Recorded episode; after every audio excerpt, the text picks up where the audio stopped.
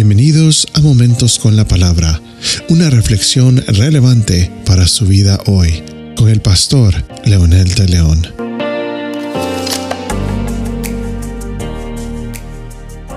Creo que a nadie le gusta escuchar esto, pero antes aclaro, no somos ni fatalistas, ni amarillistas, ni mucho menos pesimistas. Al contrario, este mensaje es muy realista. Definitivamente la humanidad está perdida, simple, directo, verdadero y sin discusión. Pablo le escribió a los romanos diciéndoles, la paga del pecado es muerte. En los escritos originales la palabra muerte puede significar perdición, desastre, destrucción, pestilencia, castigo de Dios o fuera de la presencia de Dios. Esta declaración es consecuencia precisamente de haber pecado, pero existe la posibilidad de cambiar esta situación. El grave problema de la humanidad es que siempre está tratando de recuperar su caída y de buscar la verdadera y genuina felicidad por sus propios medios. Intenta de una y otra forma, lo único que ha conseguido es llegar a caminos que no tenían salida, que siempre se es infeliz y no se logra nada.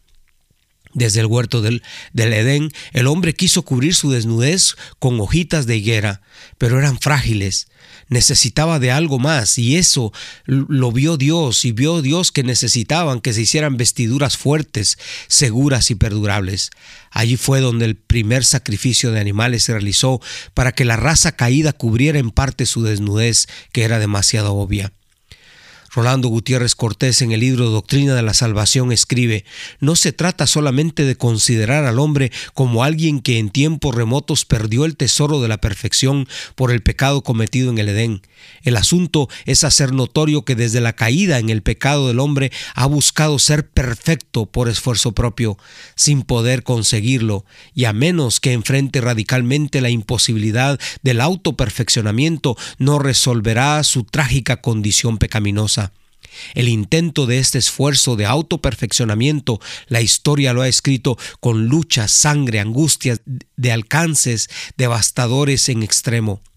Todos sabemos particularmente el fracaso de Israel en su intento de alcanzar la justicia de Dios. La experiencia de fracaso en ese mismo intento se ha universalizado, pues nadie ha logrado alcanzar la justicia de Dios por esfuerzo personal. Esta imposibilidad es de todos, judíos, gentiles. El pecado es realidad sin remedio humano. Este es el fin de la cita. El ser humano jamás logrará por cuenta propia alcanzar lo perdido en la caída universal de la gracia de Dios. De una vez convenzámonos y veamos a nuestro alrededor por más tecnología, más modernidad, más confort, más ética circunstancial y pecados tolerantes, etc., el ser humano sigue en decadencia, se denigra más cada día, se autodestruye, se eh, aliena, se deshumaniza más ha llegado a creer que cambiar los estándares de Dios sobre la naturaleza humana será mejor. Ha creado sistemas que quieren igualar y superar lo natural de nuestro ecosistema y a la vuelta de todo es un fracaso.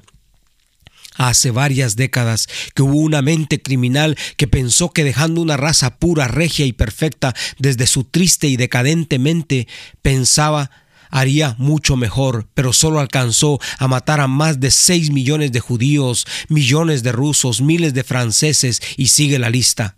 ¿Qué logró?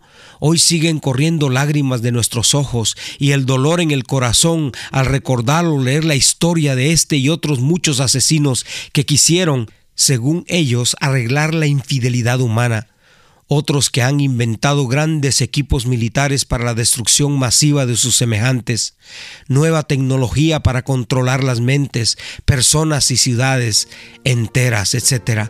¿A dónde vamos con esto? ¿El ser humano está jugando a Dios? Sí, pero tristemente no se está divirtiendo, más bien está muriendo, se está autodestruyendo. El mismo pasaje de Romanos 6:23 tiene la respuesta probada y comprobada por millones, incluyéndome yo en esa lista.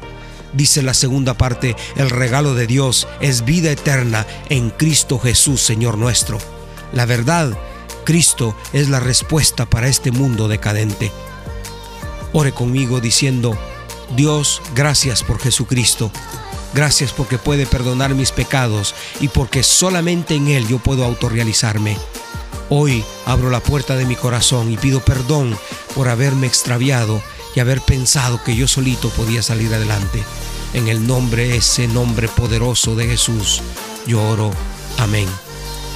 Esto ha sido Momentos con la Palabra con el pastor Leonel de León. Comparta esta bendición con sus amigos y familiares. Hasta la próxima.